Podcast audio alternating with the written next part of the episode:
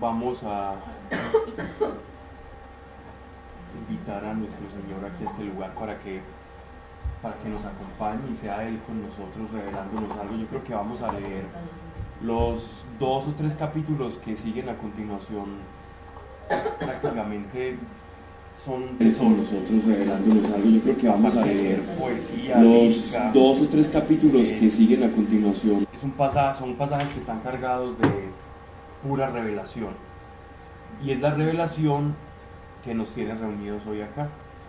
Entonces yo creo que vale la pena tenerlos en consideración, eh, mirarlos como muy profundamente y darle gracias a Dios que de antemano ya había mostrado cómo iba a ser ese proceso o esa economía de la salvación. Padre, gracias, gracias por, por existir, gracias porque sabemos que existes y gracias no solamente por eso, sino es que nos has adoptado para tu reino. Señor, no permitas que desaprovechemos ninguno de tus beneficios. Sabemos que en el día, Señor, de nuestra hora, cuando estemos frente a ti, no te vamos a poder ofrecer ni los dones del Espíritu, no te vamos a poder ofrecer las obras de la carne, ni títulos, ni esfuerzo, ni ejercicio, ni cansancio, ni metas humanas, porque en el cielo esas cosas no tienen sentido, Señor. Pero te pedimos que hagas de nosotros personas genuinas, de corazón genuino, porque eso es lo único que vamos a poder expresar en el reino de los cielos. Es el corazón y lo auténtico que cada uno de nosotros seamos. Y eso es lo que estás buscando en nosotros, Señor. Yo te doy gracias porque nos haces únicos, Señor, cada uno irrepetible para tu reino. Ayúdanos a extender tu reino, Señor. Y hoy te pido algo especial, Padre, y es que la atmósfera del cielo, del reino, Señor, de tu amado Hijo Jesucristo, nuestro, nuestro Rey, se haga presente en este lugar, en esta hora, en este día, porque vamos a tratar un tema que habla, Señor, de todo el sufrimiento que tú has pasado por cada uno de nuestros pecados. Gracias, Padre. Te pedimos que no se digan acá cosas absurdas, cosas simplemente que parezcan eh, históricamente correctas o, o intelectualmente agradables de escuchar, sino que queremos que tu palabra se haga revelación y vida dentro de nosotros, Señor, para poderla poner en práctica y que así sea, Señor, en este lugar y en esta hora. Amén. Ok, ¿quién llegó? No, Hola. Hola.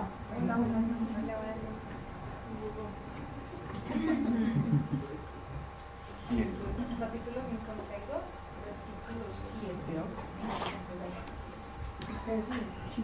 Mirando fuerte. Bien, voy a leer si así es. ¿Qué pasó? Sí, así es.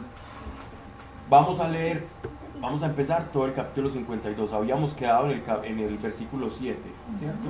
Pero vamos a empezar todo el capítulo 52 para, para introducirnos, ¿no? Estas, estos capítulos que vamos a leer se pueden traducir como los cánticos del siervo del Señor o, los- eh, o en sus Biblias, en las que son católicas, dirá el cántico de Yahvé, o el siervo del Señor, o el, ser- o el siervo de Dios en otras traducciones. Esto es como, como una especie de, digámoslo así, como de, de literatura, canciones de júbilo que exultan como ese, como ese fervor y esa alegría de un pueblo que ha sido rescatado, ¿no? Pero este rescate no solamente nos va a hablar del Israel histórico y el rescate que Dios ha hecho de la liberación, la emancipación del yugo de los babilonios, sino que también nos va a hablar de una exaltación y de una liberación mucho más grande que se va a hacer dentro de la naturaleza del ser humano. Levántate, levántate, revístete de tu fortaleza, oh Viste tus bellas vestiduras, Jerusalén, ciudad santa, que ya no volverá a entrar en ti incircunciso ni inmundo. Esto es una afirmación en la cual el profeta, en medio de un cántico, está hablando de la restauración de la teocracia en Israel. Otra vez el pueblo de Israel va a tener una relación cara a cara con Dios. La intimidad del pueblo de Dios que tenían en el tabernáculo va a ser restaurada a partir de ese momento y van a tener un lugar en el que adorarlo y en el cual también van a tener la visitación del Señor, como en los tiempos antiguos. Levántate, levántate, revístete de tu fortaleza, oh Sión, y vístete de tus bellas vestiduras, Jerusalén, ciudad santa, que ya no volverá a entrar en ti incircunciso ni inmundo, ya no va a volver a ser asolado. Sacúdete el polvo, levántate, Jerusalén cautiva desatas las ligaduras de tu cuello, cautiva hija de Sión. Y es que una característica que tenían los pueblos asirios, y de los asirios pues, fueron transmitidos esta práctica a los babilonios, era la manera en, que transportaban a los esclavos. Y es que les ponían cadena, les ponían una especie de, de grilletes, pero en el cuello, y de esa manera los transportaban. Así también hacían los esclavistas portugueses cuando llegaron acá a no en el descubrimiento, porque América no la descubrieron los españoles, la descubrieron los indígenas que cruzaron el estrecho de Bering Otrora. Ellos simplemente eh, descubrieron para el mundo occidental. Cuando ellos llegaron, ellos tenían ese tipo de práctica, cuando traían los, los, los esclavos negros de Sierra Leona, de Ghana, del África, también los transportaban de esa manera. Entonces es como Dios va, va a quitar esos grilletes de esclavitud y está haciendo el símil de cómo ellos eran esclavizados. Desata las ligaduras de tu cuello, cautiva hija de Sión, porque así dice el Señor. De balde fuisteis vendidos y sin precio seréis rescatados. Es decir, el Señor los entregó a ellos y ellos no pagaron por, por, por esos esclavos, ¿no? Que eran los israelitas. Como una manera de decir, ustedes se los llevaron a ellos gratis. Vendido y sin precio seréis rescatados. Es decir, yo no voy a pagar por ustedes porque ustedes me pertenecen. El rescate es pura, es pura acción de mi soberanía, de mi voluntad, de la fuerza de mi voluntad y de mis designios. No dependo ni le debo nada a nadie. Dios ya lo había dicho en capítulos anteriores que Él no es deudor de nadie. Dios no le debe nada al ser humano. Dios no debe absolutamente nada. Pues así habla el Señor a Egipto bajo mi pueblo en otro tiempo para habitar allí como peregrino, refiriéndose a la época de después de Jacob, que sabemos pues del, cautiverio de los israelitas en, tierra de Egipto, allá en, los, en el norte de Egipto. Bajo mi pueblo en otro tiempo para habitar allí como peregrino, y Asur lo oprimió sin razón, manera de referirse a esa tierra de Egipto. y ahora... Porque ella sin razón, o sea, porque pues ahí lo que había, pues Dios permitió que lo pagara, pero porque ahí explican que sin motivos. Sin motivos explicando a Egipto. Mm. Porque las circunstancias del cautiverio de Egipto, en 200 años hubo una, había una, digamos así como un amnisticio debido a que José era el visir del faraón. Pero cuando muere eh, José y muere el faraón, una vez se van sucediendo esas dinastías, al ver ellos que los, que los pueblos semitas que estaban albergados en las llanuras y en el fértil creciente de Egipto, en el norte de África, viendo que eran tan numerosos, dice el libro de Éxodo, al ver esto, los egipcios comienzan a sentir pasos de animal grande, porque es que ya les había ocurrido a ellos con un pueblo anterior a ese que era, del que hemos hablado mucho, recuerdan, de donde provenía Goliat, ¿recuerdan? Los filisteos. Los filisteos los filisteos ya habían tenido una revuelta en contra de los egipcios que les habían prestado unas tierras. Entonces e-, ellos temieron esa misma situación y que ese pueblo semita, al ser tan numeroso, entonces después podía tornarse eh, contraproducente para ellos. Y por eso decidieron esclavizarlos. Entonces fue, si, si había una razón histórica de peso y política, sin embargo no había una razón moral ¿no? para la esclavitud ellos creyeron que los judíos se les iban a meter a ellos, ¿no? Pero, pero era sin razón, porque los judíos ya tenían una tierra que, iban a habitar. Bajo mi pueblo en otro tiempo para habitar allí como peregrino, y Azur lo oprimió sin razón. Y ahora, ¿qué hago? No, me, perdón, me, me equivoqué. Asur se está refiriendo a Siria, la capital de los asirios, ¿cierto?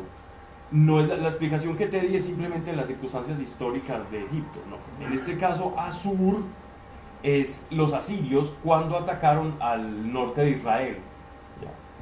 porque ellos no estaban destinados a eso, simplemente fue como por, las, por la desobediencia y atacaron simplemente por, por querer crecer su monopolio. Sí, sí, me excuso. Y ahora, ¿qué hago yo aquí? Dice el Señor, puesto que ha sido tomado gratis mi pueblo, sus dominadores aullan y continuamente dice el Señor, es blasfemado mi nombre, por eso mi pueblo conocerá mi nombre el día que yo diga, heme aquí. Y ese día que yo diga, heme aquí, Él está hablando en presente, eso ya está ocurriendo. En esos momentos la liberación ya ha llegado. Entonces, eh, hay un pasaje en el Nuevo Testamento donde utiliza el, el apóstol Pablo, utiliza este pasaje de Isaías donde dice, por causa de, los gentiles o por causa de ustedes es blasfemado mi nombre refiriéndose al pueblo judío. ¿Cierto? Mi nombre es blasfemado entre las naciones. El apóstol Pablo utiliza mucho lo- el, eh, pasajes de Isaías. Incluso es el libro que se cita más en el Nuevo Testamento, del Antiguo, el que más se ve reflejado en el Nuevo Testamento es el libro de Isaías. Y es que por causa de los judíos, del pueblo judío, el nombre de Dios era blasfemado, porque no representaban al Dios por el cual vivían. Y eso muchas veces nos puede pasar a nosotros. Nosotros, cuando estudiamos el libro de Romanos, por allá en el capítulo, si no estoy mal, es el capítulo 14, por ahí como el versículo 6 y 7, habla de habla de- del escándalo. ¿Recuerdan lo que hablábamos del escándalo? Que el escándalo no era precisamente un señor con una gabardina exponiendo, exponiéndose ahí en un colegio de niñas, no. El, el como, nos han, como nos han tildado a nosotros que es el escándalo, eso no es, es el escándalo del que hablan eh, las escrituras. El escándalo hace referencia a una persona con, una, con un grado de revelación o de, se supone conocimiento espiritual o práctica de devoción o responsabilidad espiritual o dignidad o cargo espiritual, etcétera, etcétera, que a una persona que no tenga ese mismo, digámoslo así, o nivel de revelación, o nivel de conocimiento, o que apenas esté entrando en los caminos del conocimiento de Dios, de la ley, etcétera, etcétera, entonces yo le paso por delante con los conocimientos morales de lo que yo creo que es correcto o no. Entonces esta persona hace algo que para mi juicio, mi ley, mi instrucción y mi doctrina es incorrecto y me voy con todas las fuerzas a atacar a esa persona, ¿cierto? Creyéndome o teniendo como levantando como un efluvio de superioridad. Eso es lo que el apóstol Pablo llama no escandalizar a otro. No escandalizar a otro. Entonces él dice de la siguiente manera. Entonces, por causa de, él dice, por causa de comida, por causa de bebida, o días de guarda o de reposo. Eh, los, los días, sí, los días festivos que los judíos tenían como guardar el Shabbat, como los novilunios, como el, el- el día del perdón, la Pascua, etcétera, etcétera, que ellos tenían unas prácticas muy rígidas que tenían que hacer sí o sí. Así las cosas, entonces yo escandalizo a otro por causa de Dios, entre comillas, y el nombre de Dios entre los que están comenzando es blasfemado por la persona que dice lo está representando. Entonces esto mismo le pasó al pueblo judío. Ya no hablemos individualizando a las personas, sino hablemos en el contexto de todo un pueblo. La nación de Israel como nación sacerdotal debería, debería, eh, digámoslo así, como llevar el mensaje de Dios a los gentiles, conociendo que los gentiles no habían sido criados ni habían pasado por todas las penurias y por toda la instrucción de los profetas a lo largo de todo ese tiempo. Y es que eso no se puede tirar, eso no se puede enseñar de un día para otro. Eso tiene que desarrollarse a partir de una convicción. Entonces, el nombre de Dios es blasfemado en las naciones por causa de aquellos que representan al Señor. Y nosotros no podemos estar exentos de esa palabra y como tirarle toda el agua sucia a los judíos, porque nos puede pasar a nosotros. Y el apóstol Pablo lo dice y por eso trae a colación el pasaje del escándalo. Tenemos que ser muy cuidadosos y muy respetuosos con lo que yo creo correctamente espiritual versus una persona que está comenzando a caminar en lo espiritual. Si esa persona no me ha pedido consejo, no se lo dé. No le des consejo si no te lo ha pedido. Es que el consejo es una autoridad que te está dando aquel que, que se acerca a ti para preguntarte algo. No ofrezcas tu moral superior a aquel que crees que tiene una, una moral inferior o una dignidad inferior. Porque luego puedes estar suscitando a esa persona escándalo.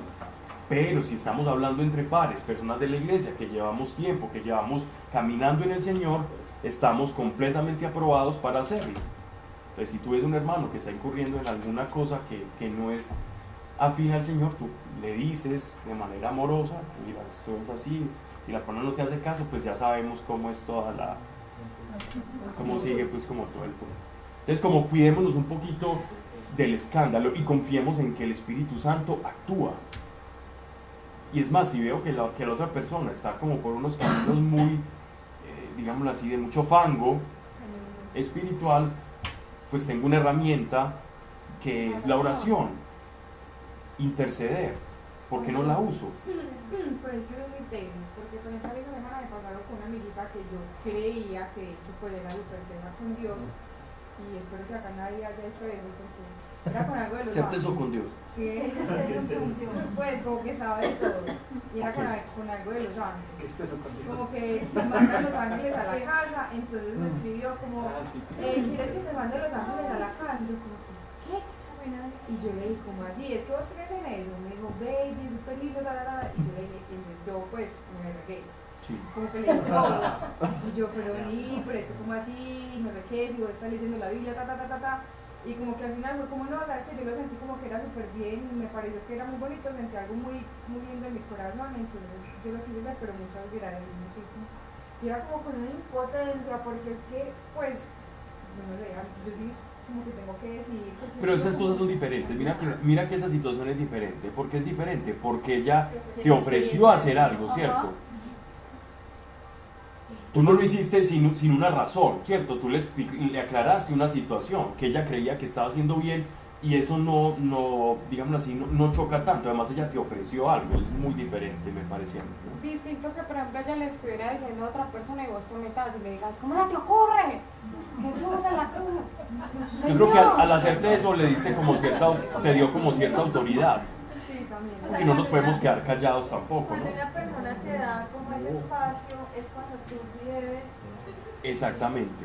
Pero Pablo, pero no es también malo como uno ver que alguien está haciendo algo malo y uno quedarse como sin hacer nada. Pues uno, uno no debería como ir, venga, es que venga yo una cosa. Pero, ¿sabes? Yo que he visto, por ejemplo, en, en mi vida con los amigos míos de, de- de toda la vida, que no todo momento y no toda persona está en un momento para recibir ese, ese- esa corrección, por decirlo así. De hecho, la misma palabra dice, no tiren su perla- sus perlas delante de los cerdos, porque a veces llegas a decirle eso y terminas haciendo que la gente, como dice, dice aquí enseguida, como que antes la, la- se enciendan contra Dios. Yo he tenido momentos donde he querido decir cosas y el Espíritu Santo no digo nada. Pero a mí también me pasa eso, pues a mí eso como que también me pasa, porque hay personas que tienen otra situación en la que como que la persona, y yo también vengo de no, es que esto, esto, Pues es muy de eso. Sobre todo con Queda, la pues, y yo también luego decía, ¿será que fui muy, incluso pues, dura porque, Sí, sí. pues hasta me regaño y yo. Entonces, pues... En esas circunstancias te- podemos, gracias, podemos, acu- podemos acudir a la sabiduría del, del Espíritu Santo. ¿Qué le dijo nuestro Señor? ¿Qué le dijo nuestro Señor a, a los, a los apóstoles? Cuando ustedes tengan que hablar, no se preocupen. ¿Por qué? Porque no se tenían por qué preocupar. Porque el Espíritu Santo iba a hablar a través de ellos. Busquemos esa instrucción del Espíritu y Él va a hablar. Y Él va a saber qué decirle a esa persona. Y a veces ni siquiera le tienes que decir algo. A mí me pasó una vez, qué cosa que estamos estudiando Isaías, ¿cierto? Un paréntesis. Eh, una vez me ocurrió, estaba en- en un municipio que se llama Caracolí, estábamos en un colegio, colegio estatal de allá, yo creo que eran, habían dos colegios, ese era como el más grande y, comenzamos a dar una charla y en el momento de la oración la presencia del Espíritu Santo se derramó de una manera impresionante. Era tanta la magnitud de como si, como si el cielo se hubiera condensado ahí en ese momentico que nosotros estábamos dando una charla en el auditorio del colegio que quedaba en el primer piso. Y en el segundo piso, eh, los jóvenes que estaban viendo una clase de matemáticas, recuerdo, comenzaron a experimentar y a sentir lo mismo que estaban sintiendo los que estaban en el primer piso en la oración. Cuando de pronto llegan, llegan al primer piso donde yo estaba, un montón de, de personas jóvenes desmayados que llevaban allá y, y la enfermera del colegio y el capellán súper preocupados porque qué era lo que estaba pasando. Y yo le dije, yo a ellos no les dije nada, yo no les dije nada no les hicimos nada, ellos, es- ellos ya me habían escuchado en una charla y habí- Dios había hecho cosas, pero, pero en ese momento los estaba tocando el Espíritu y fue una cosa muy mar- Yo por, por mi parte yo estaba asombrado y feliz de lo que Dios estaba haciendo en ellos. Pero por el otro las personas no estaban acostumbradas a esa acción del Espíritu Santo, sino que alguien llega a un colegio, a una charla de Dios y les dice, sí, compórtense bien, sean buenos hijos, bonitos, la familia es muy importante y que se vayan y que no pase nada. Pero yo les dije, si a mí me van a poner a hablar de Dios es para que pasen cosas, si no yo no vengo. No tiene sentido hablar del reino de los cielos sin que el reino de los cielos se manifieste. Para eso llamen a, una- a un, a una- a un maestro de ética, de moral cristiana, o estudien el catecismo, pero, pero no me interesa no ver el reino de Dios manifestarse. Parece que al que yo le dije eso se ofendió mucho y llamó a alguien que era un dependiente de la alcaldía, era como el secretario del alcalde, y fue tanto el revuelo que llegó allá a, a poner problema, me llamó hacia un lado, interrumpió la oración y comenzó a atacarme diciendo que yo estaba hipnotizando a las personas y que eso era un delito. Y, ¿cierto? Más que en ese territorio, en ese territorio.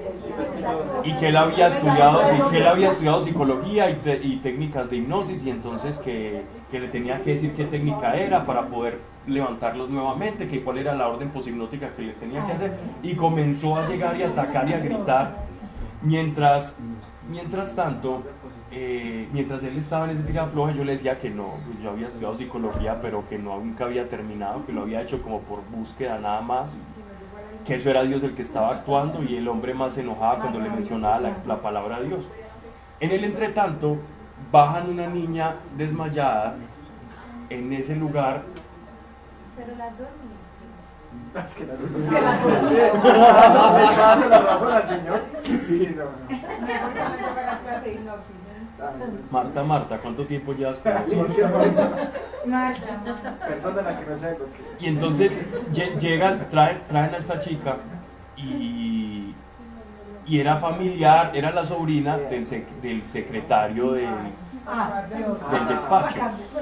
Era la sobrina, entonces el tipo la vio y se enfurece y dice, "Ven, me la tiene que dejar como estaba, y se enoja y dice que va a llamar al alcalde, que me va, que me va a hacer yo no sé qué y yo no sé cuántas. Y de pronto la niña, mientras está ahí eh, siendo tocada por el espíritu, comienza, comienza a pedir perdón por sus pecados con los ojitos así parpadeando así rápido y comienza a pedir perdón por sus pecados y a contar como, como sus rebeldías y todo lo que había pasado y cosas al interior de la familia y se levanta y empieza a abrazar al, al, al tío y a decirle que gracias, que gracias, que le pedía perdón por un altercado que habían tenido, que ella estaba sintiendo como una convicción de que, de que había ofendido a Dios. Este hombre se queda pasmótico ahí y después se va. Se va y seguimos, dije, sigue haciendo lo que está haciendo y se va sin decir nada más en una camioneta y, y podemos seguir. Y si nos invitaron después de la alcaldía también, tuvimos una. Entonces, a veces es el mismo Espíritu Santo que, que- que no confiamos en- en que Dios actúa, confiamos demasiado en nosotros.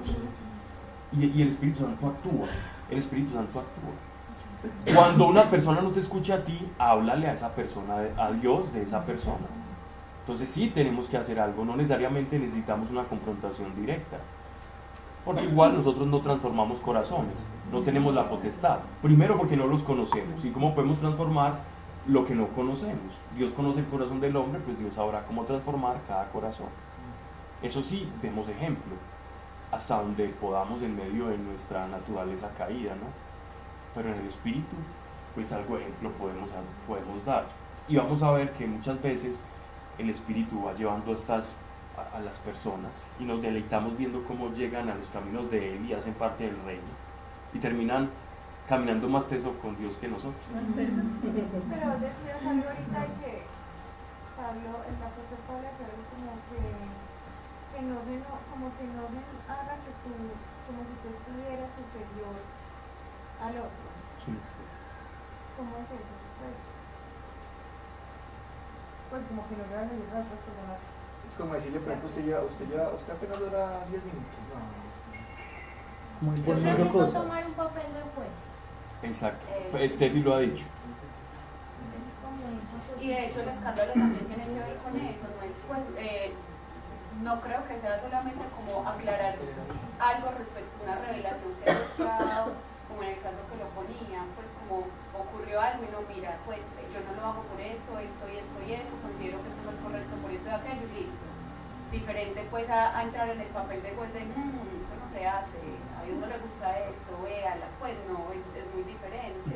O ay, ¿usted por qué está haciendo eso? Pues yo, que ya es como ponerse en el papel de juez en, en, pues, en, en una, en la función de la fe y pues en eso quién dice Exacto. qué y cómo debe hacerse.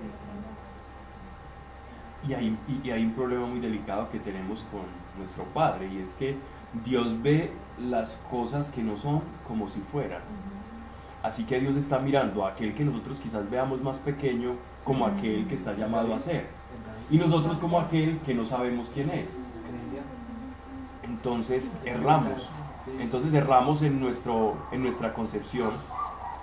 Y Dios Sí, sí. Y entre otras cosas, aunque, aunque Dios no se contradice, pero la revelación es súper personal, ¿no?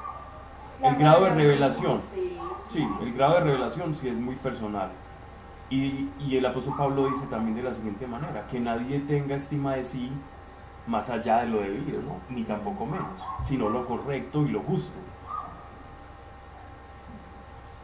Y, y hay algo, y si usted se considera inferior a los demás, esa es la ley del reino. Por eso Jesús lavó los pies de los discípulos, que era la- lo que hacía como el, el dependiente o la persona que tenía la condición más precaria, más sencilla. Era lavar los pies de los peregrinos, ¿en el sentido de, de servidor, no en el sentido de mentecato o, o reducido, no, o apocado, porque el evangelio no es de apocados. Jesús siempre andaba con la cabeza en alto, pero sirviendo, y en ese sentido era inferior al resto, porque servía al resto. Bien, entonces, de hecho la palabra diácono significa eso, servidor en griego. Obispo también. También significa servir. No, viene de, de anciano, pero, pero, pero es el que sirve, el anciano que sirve. ok, sigamos. Recuerden que estamos en Isaías. Que no Bueno, significa servidor. Qué hermosos son sobre. Miren eso tan, tan, tan bonito. Eso es un cántico. Qué hermosos son sobre los montes los pies del mensajero que anuncia la paz. Son los pies del mensajero que anuncia la paz. Recuerden que en el Nuevo Testamento también los evangelios hacen eco de esto. Qué hermosos son los pies. Esto ha inspirado, de hecho es una canción, pero ha inspirado muchos himnos y canciones, himnos antiguos y canciones cristianas. Actuar por temor o hacerlo así y el Espíritu Santo en ellos, por la gracia, va transformando ese temor y les va mostrando el camino. Entonces, tampoco es que vayamos a decir, ah, es que usted está por temor, no, usted está caminando en la ley y por eso no. Dios va transformando ese temor en conocimiento de Él. Conozco muchos, muchos casos de personas que, que por temor o porque escucharon un testimonio de alguien que vivió una experiencia post-mortem y que se iban a condenar y ahí mismo van corriendo al altar a pedirle perdón a Dios por miedo a eso, por el impacto. Y después empiezan a, a hacer una construcción. Es que yo creo que uno cuando está empezando a caminar con Dios, muchas veces usa eso, porque es que uno incluso tiene que pelear contra la carne, y con la, y pelear contra la carne es hacer eso, es incluso con el mismo temor de condenarse, de alejarse del amor de Dios, actúa sin pecar. No siempre es, es que caminar en la gracia cuando uno se siente ya como flotando, para llegar allá no es de todos los días, hay veces que hay que pelear desde la carne. Claro. Pero, pero es que eso tiene, eso tiene un gran inconveniente cuando uno, uno lo hace por temor. Y es que uno de cierta forma se siente como comprándole a Dios un favor. Ajá. Y eso no lo vas a comprar nunca. Entonces va a terminar siendo más, más, más una carga que en realidad la experimentación de la gracia. No, No, pero lo eh, que yo digo es que Dios se debe valer también de eso cuando tu intención es buena. Sí, sí, Aunque pero... tenga temor, si tu intención es buena, Dios en algún Sí. transformar y, y- y darte la gracia del pecado. Sí, pero, pero, pero de- el, el propósito, o sea, él tienes toda la razón, pero el propósito sí va a ser siempre que nosotros tengamos una identidad como hijos de Dios. Y si tenemos temor, esa, esa identidad no está Pero en el establecida. Claro. porque si vos ya vas Sí. caminando, el temor básicamente ya no lo tenemos de sabes hijo amado. Pero al principio cuando empiezas a caminar puede hacer muchas cosas, temor, pelea con la carne, muchas Pero es que, por ejemplo, yo pienso que pues una de las cosas que me quería pues ahí pensando, eh, pues yo, eh, yo creo que también Jesús vino a enseñarnos precisamente a amar pues lo, lo bonito, pues todo lo bonito de Dios y, y, y de ayudarnos y de vivir pues en El ese verdadero cielo fue lo El que él vino a verdad- Pues él explicar. vino, mira, hay un mandamiento, amén, o sea, lo puso tan sencillo. Pero si tú vas a hablarle a alguien de que tiene que ser bueno porque se va a condenar, porque te van a castigar, porque Dios te va a engañar, te va a mandar para allá, y ya, ya.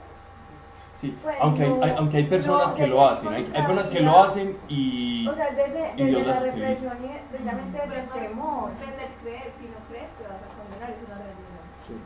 Hay personas que dicen, mire, el borracho, el adúltero, el este se va a ir para el infierno y eso está ahí. Mire, en, en una... Y hay en gente una- que le da miedo y dice, ay no, yo voy. Y ya después comprenden que fue, era- fue un lazo de amor que Dios utilizó incluso. Yo tengo un conocido en una fundación que él era travesti, tenía sus cirugías y todo, nalgas, senos y todo. Y un día, y un día le hablaron, un día le hablaron, le hablaron de Dios y el temor de él no fue, es decir, y era, era un travesti pues muy, muy, muy exitoso. Mantenía sus negocios en Milán, en Italia, le iba muy bien. Y un día le hablaron de Dios y el temor de él fue no ir para el infierno. Y por eso, o sea, el otro día estaba cortándose el pelo, recogiendo, eh, de- dejó sus negocios, le ayudaron a recoger plata para quitarse los implantes de seno, está pendiente de la nalga.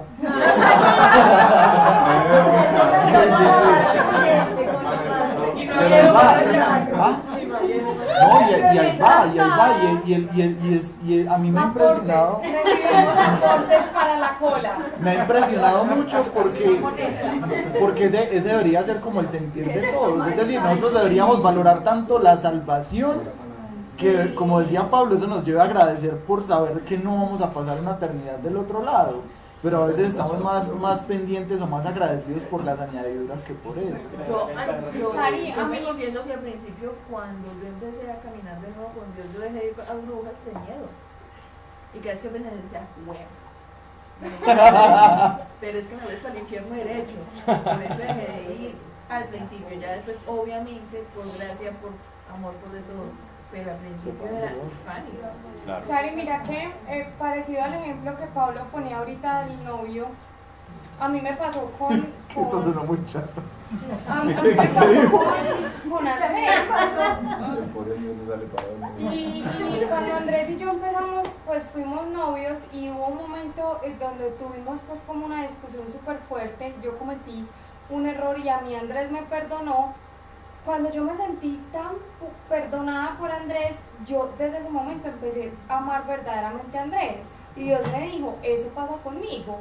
Cuando tú te das cuenta cuánto yo te he perdonado y cuánto yo te amo, tú empiezas a, a amarme a mí por agradecimiento. Entonces es muy teso porque justo, pues leyendo la Biblia que dice al que mucho se le perdona, Al que mucho al que ama. mucho se, se le perdona. le perdona, mucho ama. muestra. Al que mucho se le perdona, este mucho ama. Sí, entonces mira que es justo eso cuando vos decís, güey madre, pues Dios me sacó de la inmunda donde yo estaba, escucha, Dios derramó la sangre por mí y yo voy a decir una mentira, no, pues yo no le voy a fallar a Dios porque es que este man ha hecho mucho por mí, es ese sentimiento, entonces ya no es miedo porque es que Dios te ama tanto, sino que yo cómo le voy a fallar, pues o, o hay un nivel en la vida que a uno con los papás le pasa eso, como que uno dice, eh, es fidelidad. Entonces no es porque, pues a vos a los 25 años la mamá no te pega, pero vos decís, pues pucha, esta señora como se esfuerza, todo lo que ha hecho por mí. Esta señora. Es una forma, es una forma de tratar a la mamá. Es una Perdón, forma. pero Y, y- y- Entonces es como esa fidelidad. Cercana, cercana y amorosa. Sari, y sabes una cosa, que, que, que es, algo, es algo, por ejemplo, que yo he aprendido. Cuando uno obedece desde el temor, es una obediencia muy externa. Sí. Porque, porque vos sos, vos sos, vos por ejemplo, me da miedo que me pase algo, entonces voy a contener estas ganas y por dentro sigo queriéndolo hacer, pero no lo voy a hacer para que Dios no me haga nada. Mientras que Dios a lo que nos lleva es, es- es a otra cosa muy distinta y Jesús mismo lo decía. Ustedes oyeron que fue dicho no codicien la mujer del, de- del prójimo, de su vecino, pero de cierto les digo que si la ven con malos ojos ya están codiciando con ella en el corazón. Entonces, él, no- él nos muestra que el problema no es de nuestros actos, sino que tiene una raíz que está en el corazón. es más, les voy a decir algo un poco más radical. Todo lo que yo no haga por amor es una obra muerta. Todo lo que yo haga por miedo es muerto para el espíritu. Todo lo que yo haga que no sea movido por fe o por amor, para Dios es un trapo de inmundicia. Y no lo digo yo, lo dice Él. Todas vuestras obras para mí son como trapo de inmundicia. Mira, Señor, yo subí a Monterrate tres veces y no soy, y no soy ni ciclista, nada, pero mire, Señor, es que aquí le traigo. Yo, yo, esta es mi cruz y mire cómo la cargué. No te sirve absolutamente nada, porque es por gracia. A veces la gracia es algo que nos beneficia tanto, pero que, que al ego le, le- le cuesta, ¿no? Al ego le cuesta saber que, que es gratuito, que el don de Dios es gratuito que nosotros, nosotros no le podemos ayudar a, a- a cargar la cruz a Cristo. Él la cargó. Y tampoco podíamos porque no éramos puros para cargarla y lo vamos a ver ya en este capítulo.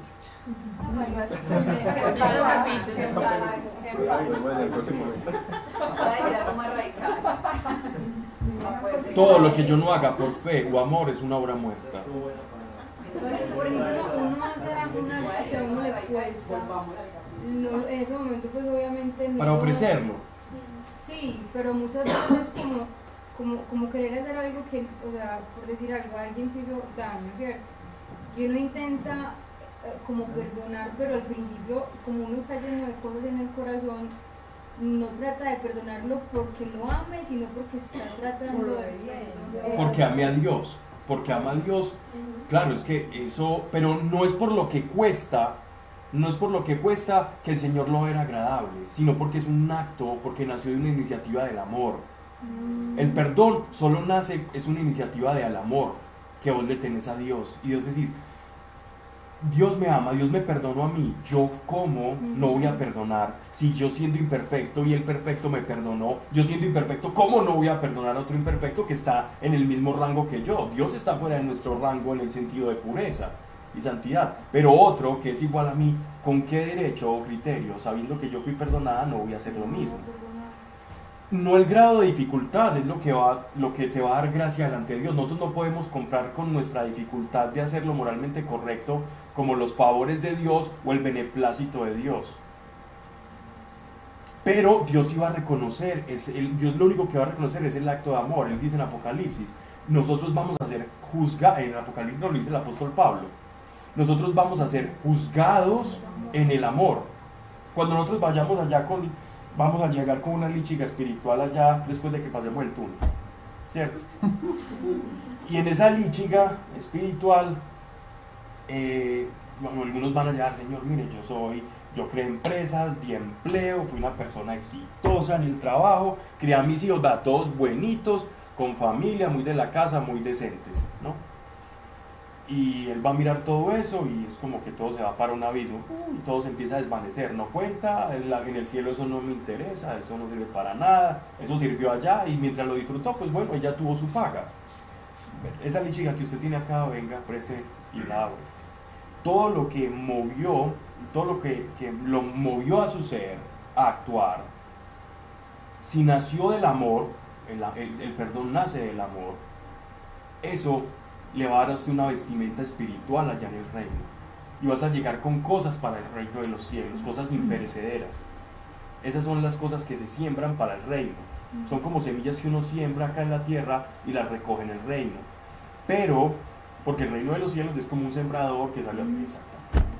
Y eh, si yo no llevo nada, pero aún soy salvo, bueno, no importa entrar cojo, cojitranco, ciego, pero que entre, no importa.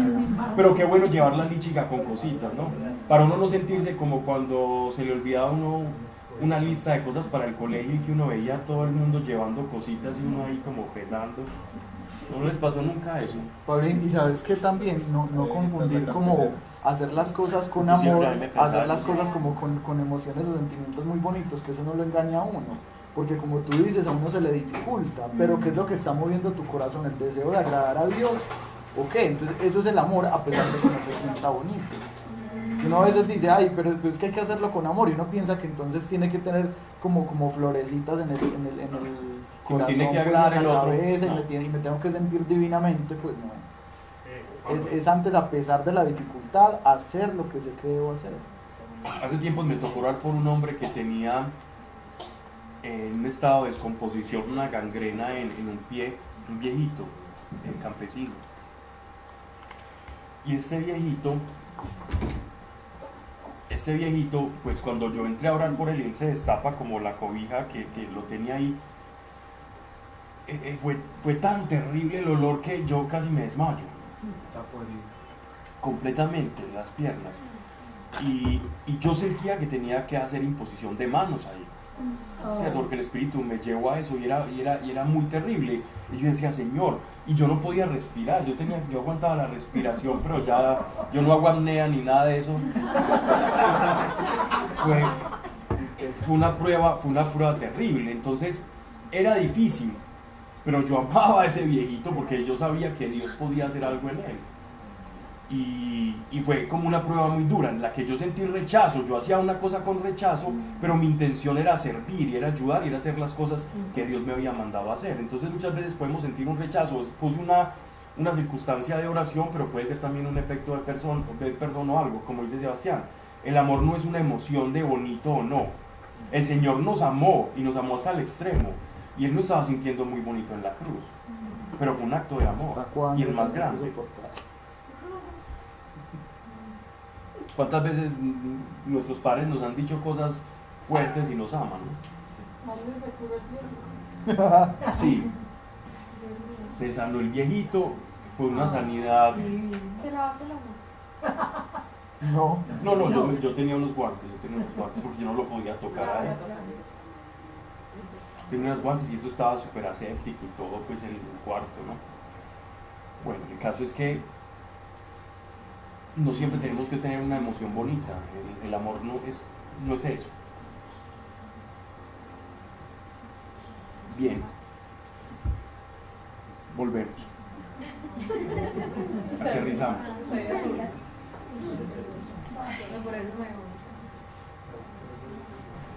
Escucha, tus atalayadores alzan la voz. O sea, los que están congregando y anunciando las buenas noticias. Y todos a una cantan jubilosos, porque ven con sus ojos el retorno del Señor a Sión. Exultad jubilosamente a una, ruinas de Jerusalén, porque se ha apiadado el Señor de su pueblo, ha rescatado a Jerusalén. El Señor ha desnudado su santo brazo a los ojos de todos los pueblos, y verán todos los confines de la tierra la salvación de nuestro Dios. Este desnudado sus brazos, no sé qué expresión tengan en algunas traducciones, pero, pero algunas pueden ser como remangarse, ¿no? No sé de pronto que los que me estaban siguiendo con la lectura de la palabra. ¿En qué número va? Estamos en... El Exacto, verso 10. a los ojos de toda la Hacer esto es un símbolo, era un símbolo militar, ¿no? Era como el símbolo militar de yo voy a pelear por ustedes. De remangarse para combatir. No es bendición, sino combate, ¿no? Yo voy a combatir por ustedes. Pero es que hoy en día también. La mía dice, ha mostrado su poder. ¿Ok? Eh, mira que ya de una vez nos hacen como, como la asociación, ¿cierto? Sintetizan es- esa palabra para que no se confunda, porque si uno está leyendo eso, una, esa debe ser una Dios habla hoy, ¿no? Entonces, el traductor dice, no, después de desnudar su brazo, entonces el que está leyendo por allá en un avión dice, no, no, ¿qué será eso? Entonces te lleva esa, de una vez a mostrar su poder, que es algo como No tienes sus escenarios, Pablo. ok. La próxima vez lo hago con bus. En un bus. y verán todos los confines de la tierra la salvación de nuestro Dios. Verso 11. Retiraos, retiraos, salid de allí, no toquéis nada inmundo. Se están refiriendo a todo el cortejo de personas, de israelitas que están saliendo de Babilonia. ¿Cierto? Salid de en medio de ella, de Babilonia. Purificaos los que llevéis los utensilios del Señor.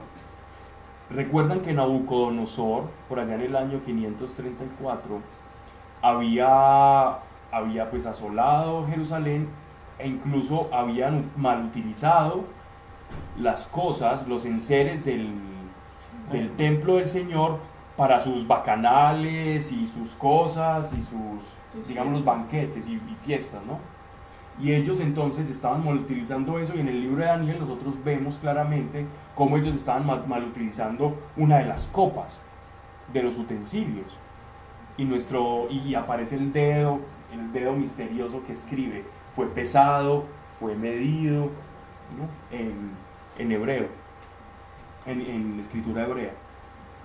Entonces es como cuando ellos salieron de Egipto, que salieron como con todos esos objetos de oro y, em- empezaron ya como a custodiar cosas sagradas y a, utilizar un oro para las cosas sagradas, o cuando llegaron a la tierra prometida, de esa misma forma, otra vez va a haber un cortejo de personas que podían asumir su ascendencia a la tribu de Leví o a los sacerdotes y ellos iban a encabezar la fiesta cuidando, custodiando y conservando, digámoslo así, los días y purificándose para poder tocar esos objetos y darles como ese, esa utilización santa.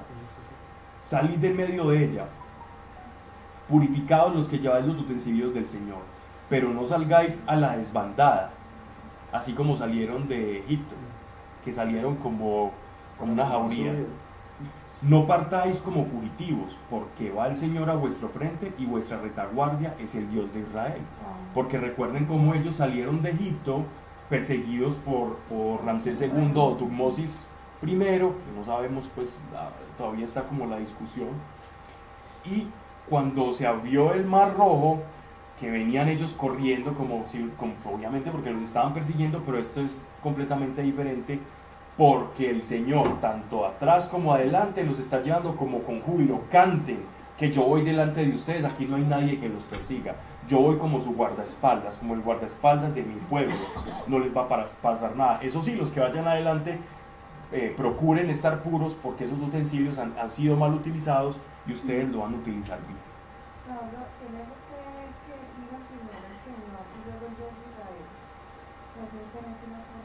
Es una forma, no para, para ratificar simplemente, pero no.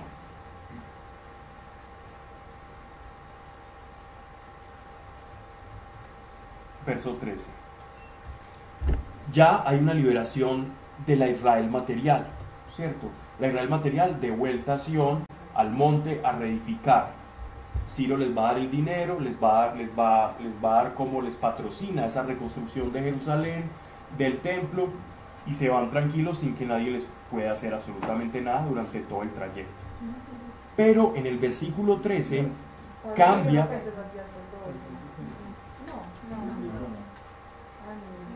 Pero no salgáis a la desbandada, no partáis como fugitivos, porque va el Señor a vuestro frente y vuestra retaguardia es el Dios de Israel. O sea, todo contrario a Egipto. Yo voy delante, porque es que en el caso del Éxodo, recuerden que hay cuatro pasajes en los que dice cómo caminaban en el Éxodo. Uno de ellos habla de la columna de fuego, la nube también. Otra habla de un ángel, el ángel del Señor que va por delante. Pero en este caso se nos está hablando no solamente que hay alguien delante, sino que Dios también es la retaguardia. Para que ellos, ellos van gozosos, canten tranquilos, no anden, no anden rápido por, como fugitivos, como lo, cuando sus antepasados salieron de Egipto, sino que aquí yo los llevo así como de mi mano, ¿no? Con la mano remangada, con los brazos remangados. A ver, el que se meta con ustedes, perdió. Pablo, perdóname, ¿cuántos años han pasado aquí?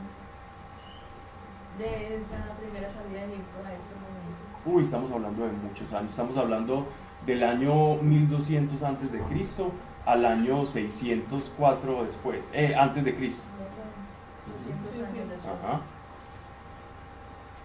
He aquí que miren esto. Entonces en el verso 13 ya hay un cambio de matiz.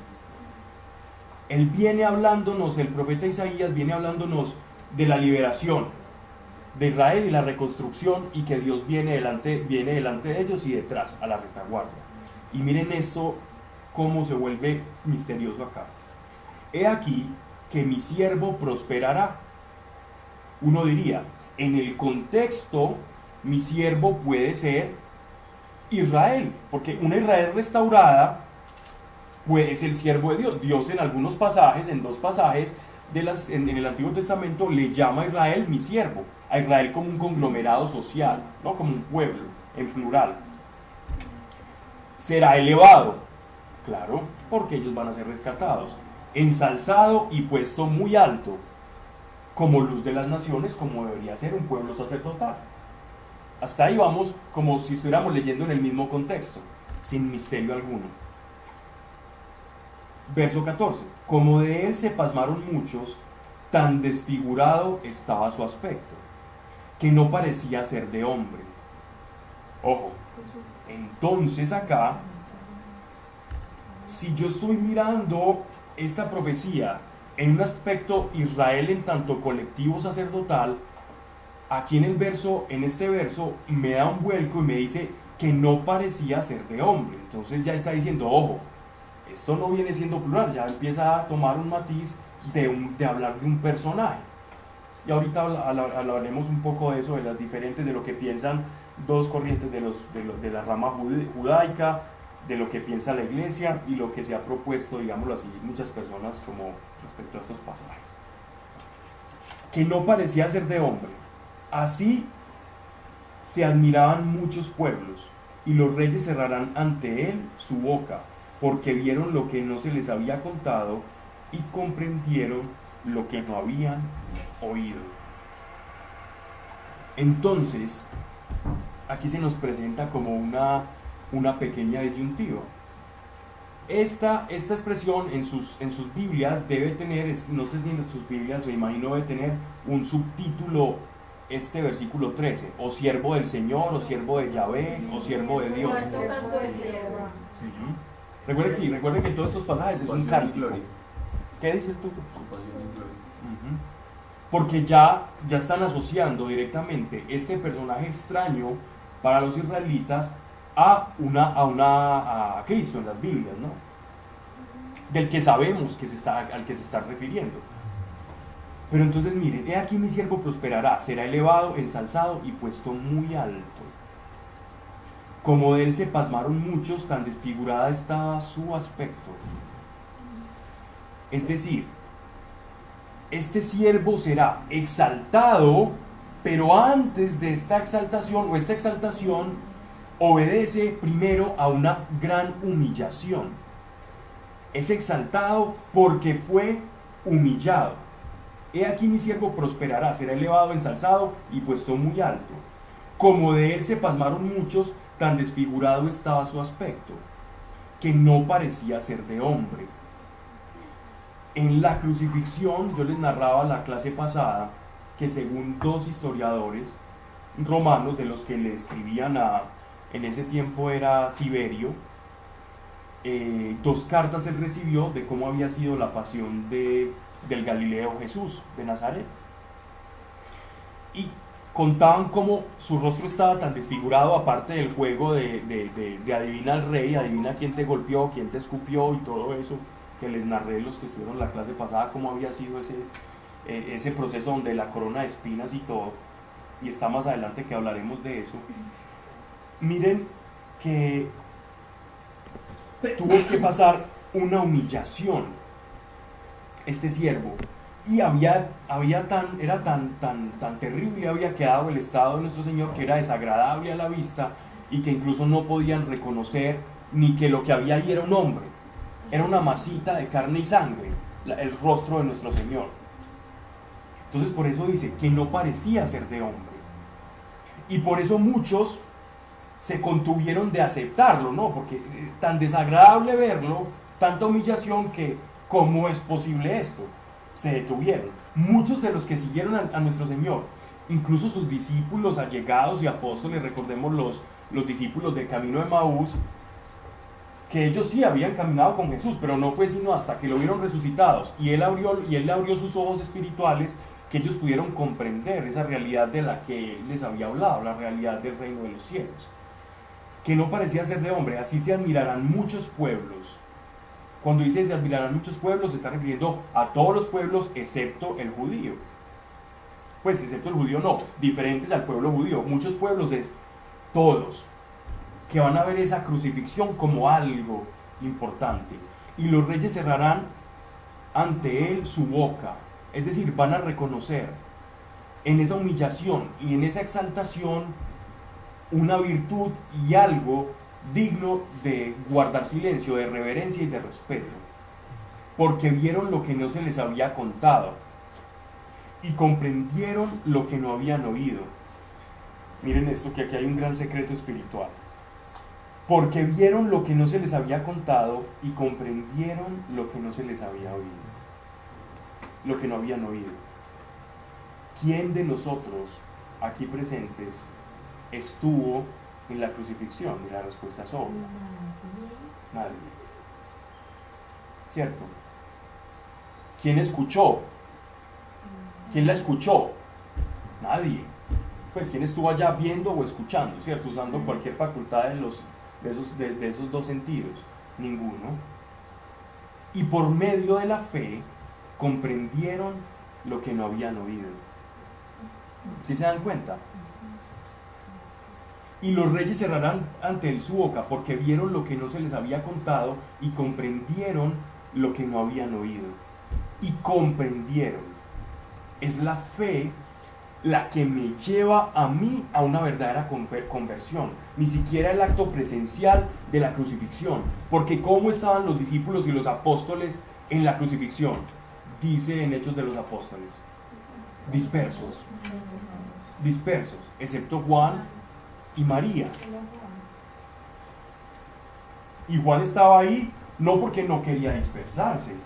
Juan estaba ahí porque él había sido encomendado para cuidar a María. Y eso es uno de los rasgos que nos da a entender que Jesús era único hijo. Entonces, nótense, nótense lo importante que esto es un secreto que nos dan aquí de la fe. Y los reyes cerraron ante su boca porque vieron lo que no se les había contado y comprendieron lo que no habían oído. Nosotros comprendemos las realidades espirituales por revelación y esa revelación llega primero porque utilizamos algo que el Señor nos ha dado en una medida u otra y es la fe. Por medio de la fe yo tengo acceso y creo y comprendo aquello que no escuché y aquello que no vi. Y ahí es donde se produce esa relación con ese Mesías y comprendo estos pasajes. Bien. Mm, Vamos a Isaías 53, que es precioso también. ¿Cuál de estos pasajes es más importante? Ahora viene hablando de ese mismo personaje, que ha sido humillado, que su apariencia es que no se reconoce que es un hombre, y es tan difícil, perdón, de comprender para una mente contemporánea Isaías estos pasajes de humillación, cómo alguien que es humillado es, es alguien tan importante para Dios. Cuando la humillación es todo lo contrario a la palabra prosperidad. La palabra que utilizan los, los, hebreos para prosperidad no es la que nosotros utilizamos. La prosperidad judía, la raíz o el prefijo, es la paz. La palabra cuando, cuando nosotros leemos, amado, yo deseo que seas prosperado así como tu alma, ¿no? Esas palabras de Juan. Esa prosperidad judía es una paz con Dios, de que yo estoy en paz con Dios, entonces voy a recibir una bendición, pero es porque estamos en paz. Y si yo estoy en paz con Dios, el, casi que Dios y las circunstancias fluyen para mí. No es la prosperidad de que, ah, este tan próspero porque tiene todas estas empresas y todas esas cosas. No, esa no era la prosperidad del Antiguo Testamento. La prosperidad del Antiguo Testamento era la paz con Dios y de esa paz se desprendía que mi vida se iba abriendo como un caminito para mí. Esa era la prosperidad del pueblo judío. La raíz de la palabra prosperidad para los hebreos es paz. Entonces dice, verso 1, miren, esto era tan difícil de, creer para ellos esto, que incluso para el mismo Isaías, de quien estaba profetizando, que él dice, ¿quién creerá lo que hemos oído? ¿Quién creerá lo que hemos oído? ¿A quién fue revelado, revelado el brazo del Señor? Sube ante él como un retoño, sube ante él como un retoño, como raíz de tierra árida esas son expresiones semitas para referirse a algo desconocido, algo de la nada, algo de una apariencia no muy apreciable. De hecho, todo lo contrario, despreciable. Cuando él dice raíz de tierra árida es, este personaje del que yo estoy hablando no va a nacer en una casa real, no va a ser alguien que la gente va a correr a admirar per se por las circunstancias que lo rodean, y es que vemos reflejada la vida de nuestro Señor. Nace en un hospedaje tipo pesebre, nace rodeado, digámoslo así, de circunstancias adversas, la persecución por parte de Herodes, matando a los primogénitos cuando escucha aquella noticia. Y él se desenvuelve, digámoslo así, en un taller allá en Nazaret y en Egipto, por allá refugiándose con, con, los de su pueblo en Egipto, con los judíos que estaban en esos momentos en el norte de Egipto. Y sabemos de Jesús solo por tres años de su vida, los años de, de ministerio público. Eso, eso dio pie a una cantidad de, de escritores de la nueva era, de los Rosacruces, para hablar de las nueve caras del Cristo, de que, que, que el viaje a Egipto entonces eh, Jesús estuvo con unos maestros de Egipto, de que Jesús fue al Tíbet, de que Jesús fue a la India, y que cuando ya estaba preparado, entonces llega, llega a, Israel y ya entonces predica el maestro que visitó todas esas cosas. También da pie para, para unos escritores, libros que se llaman La infancia perdida de Jesús, y hablan de una cantidad de cosas y de esos viajes, digámoslo así, esotéricos y místicos iniciáticos de nuestro Señor. Pero la escritura nos está diciendo aquí muy claramente quién era Jesús, nos está, nos está explicando cómo era el papel y cómo iba a ser visto ese Mesías.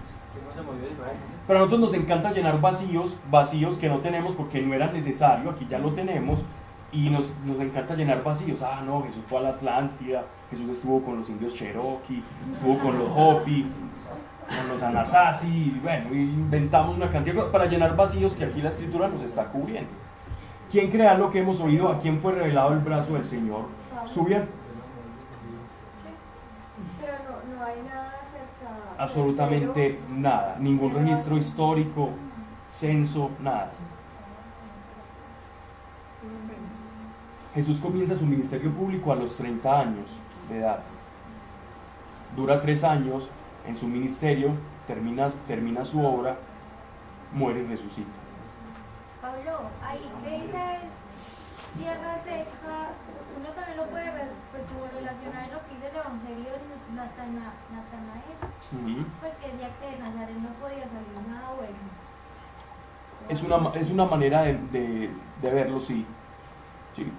Pero, de, sí, refiriéndose a una casta, a una cosa despreciable. Sí, todo eso, eso confluye ahí, confluye el mismo nacimiento de Jesús, confluye que tuvo, digámoslo así, como una vida perdida y no admirable en su tiempo, aunque él siempre ha sido admirable, pero aparentemente para los judíos era despreciado.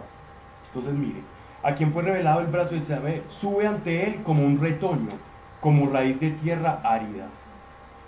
No hay en él parecer, no hay en él parecer, no hay hermosura para que le miremos.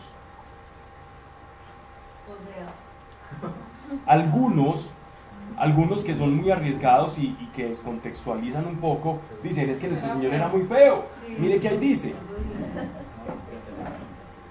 Pero eso le está diciendo que él era muy feo.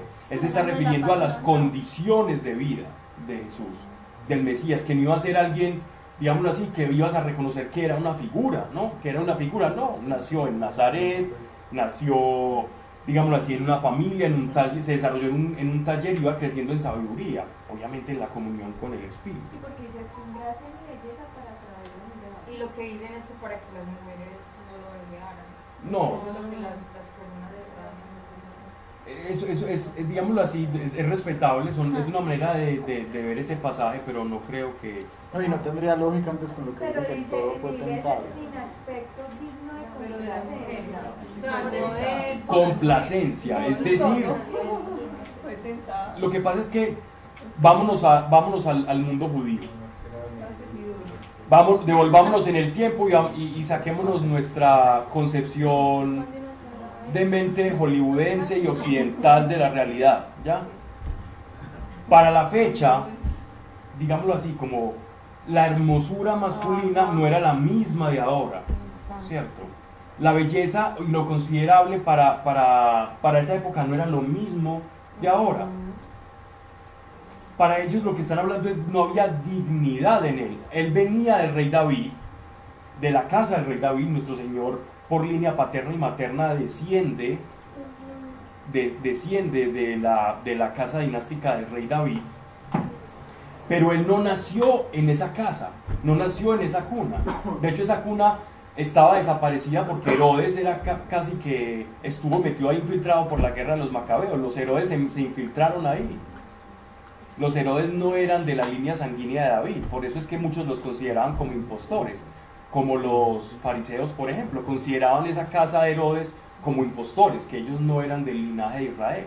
Y de hecho lo eran, eran impostores.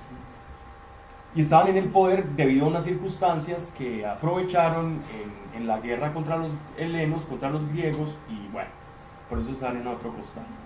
Entonces, eh, esta hermosura y esta apariencia tiene que ver con dignidad. No había dignidad en él. Era una persona de, digámoslo así, de, de una clase social desfavorecida. ¿Cómo lo sabemos? Muy simple, por la manera en que, en que María y José ofrecen el sacrificio anual. Y es que ofrecen una paloma. Y de acuerdo a Deuteronomio, la los que ofrecían una palomita eran las clases menos favorecidas. Los que tenían ofrecían un cordero gordito y ellos como no tenían ofrecieron una paloma. Así, de esa manera tan simple, sabemos cómo era. Por la, mi- la misma Biblia explica el por qué, sin necesidad de especularnos, porque hay gente que dice, no, que él era rey, que es que lo pintan como un pobre, yo no sé qué, no. Pero la misma escritura... En ese tiempo, pues, ser carpintero era una de las... el ser artesano. Pero es que, pero es que José, sabemos que era carpintero artesano, pero es que habían muchos rangos de artesanos, ¿no? Podría ser, pero él, él estaba itinerante y huyendo todo el tiempo, estuvo en Egipto, no sabemos cómo era su vida. Pero si a los 12 años ofrecen, de nuestro Señor, ofrecen una paloma, sus condiciones económicas nos demuestran que no. Es como si, no, ibas a poner un ejemplo muy exótico, pero pero es como si dicen, bueno, eh, está, alguien está leyendo un libro, ah, eh, la, la biografía de Pablo Velázquez. Entonces Pablo Velázquez comienza a escribir su biografía y por allá dice, y por allá cuando estaba haciendo las, las, las vueltas del CISBEN 1, entonces yo hice esto, esto y lo otro. Entonces alguien que lea en el futuro y dice, hey, voy a ver cómo era la legislación de Colombia en ese tiempo. CISBEN 1A eran personas que tenían subsidios del gobierno y que no pagaban lo mismo que una EPS tal o una prepagada tal, lo cual me lleva a mí a decir que era una persona que no tenía los mismos recursos. Es de alguna manera lo mismo que pasa acá. O si usas datáfono o no. Pues, ya saben cómo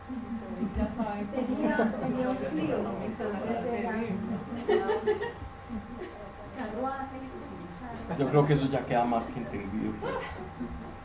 Miren esto. no hay en el parecer. Otras interpretaciones también se refieren a la crucifixión. No hay en el parecer, no hay hermosura para que le miremos, refiriéndose al estado que iba a sufrir en medio de su pasión, ni apariencia para que en él nos complazcamos, despreciado y abandonado de los hombres, porque a Jesús lo seguían multitudes, a Jesús lo seguían multitudes, pero ¿cuándo fue despreciado? En la crucifixión. ¿Y cuándo lo abandonaron? En la Y crucifixión. ese fue su reinado. Claro, entonces podemos asociar esa, esa apariencia, esa hermosura, no solo a sus condiciones de natalicio, sino también a la crucifixión, a la humillación. Ujú. Una pregunta con esto. Eh, Ya está tan o sea, eh, nosotros obviamente lo vemos desde el punto de vista que es Jesús, pero ¿cómo lo ven los judíos? Ya lo vamos a explicar. Eso lo vamos a explicar con, con los versículos que siguen a, con los versículos que siguen dicen claramente. Hay dos, hay dos corrientes, yo les dije, hay dos corrientes dentro de los judíos. Una que lo ven como, como un Mesías libertador que ha de padecer.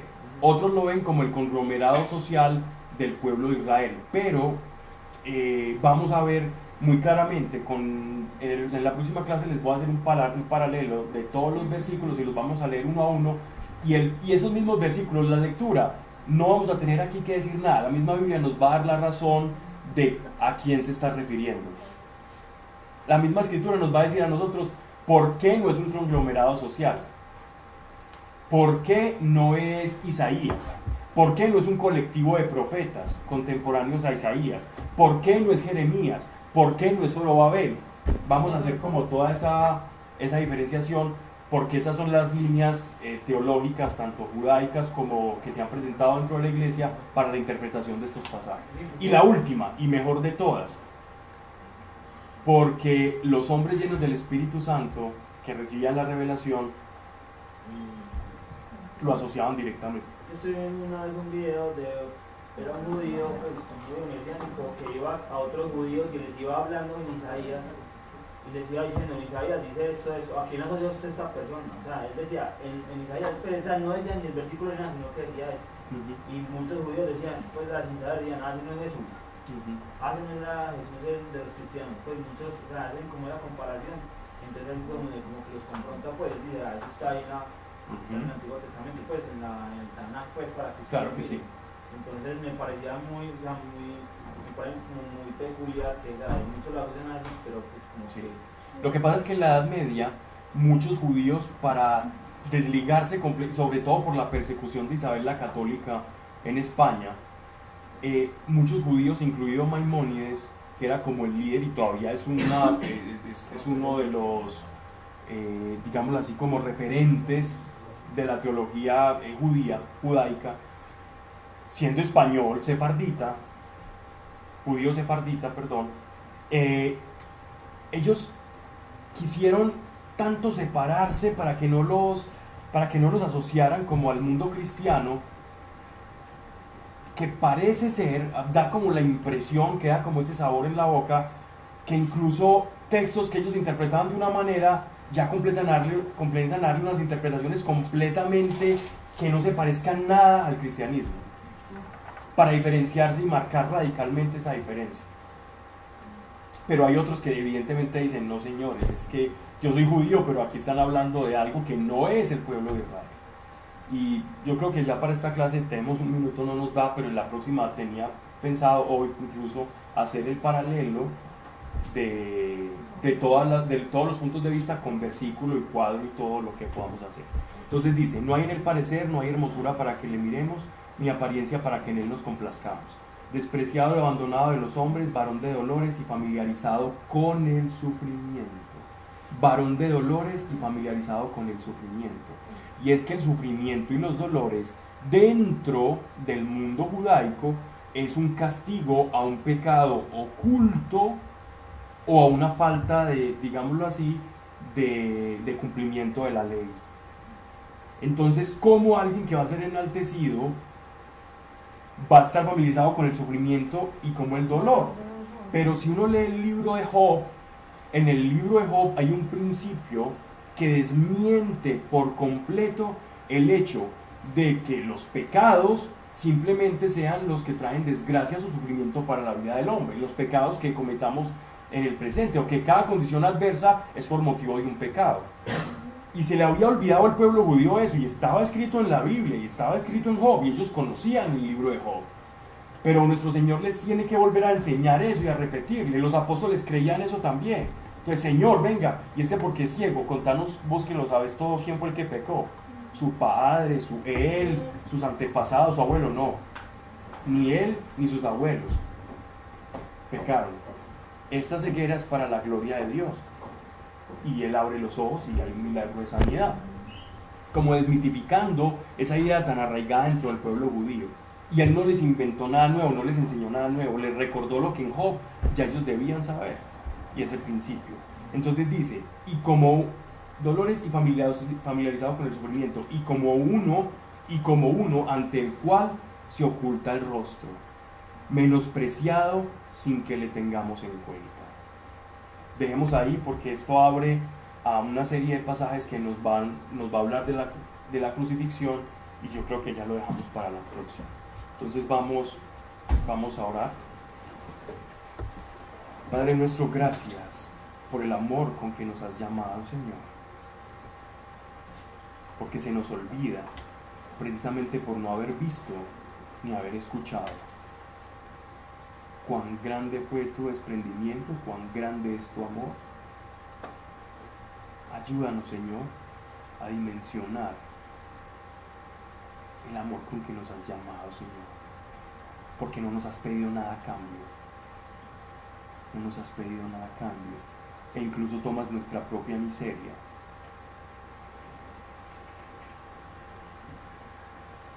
Gracias, Señor Gracias Señor por ese sacrificio. Gracias por esconder dentro de tus llagas cada uno de nuestros pecados, rebeliones, faltas, ofensas, malas palabras, malos pensamientos. Gracias, porque en cada latigazo, en cada huella, llaga de dolor, estábamos nosotros escritos ahí, Señor, con nombre propio, para que ese peso del pecado no recayera sobre nuestros lomos, sobre nuestros rostros e hiciera una humillación, Señor, sino que tú cargando con nuestra humillación nos enjugas las lágrimas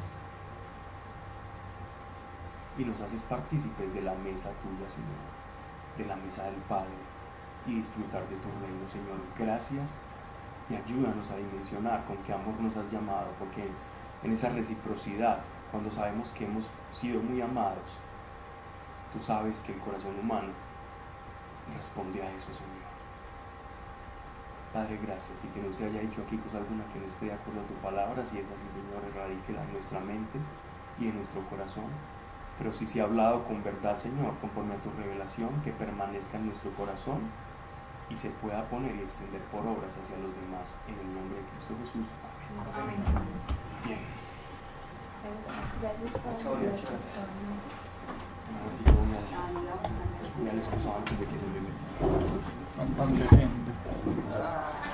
¿Sabe por qué le dicen excusado? Porque uno dice excusa, me excuso.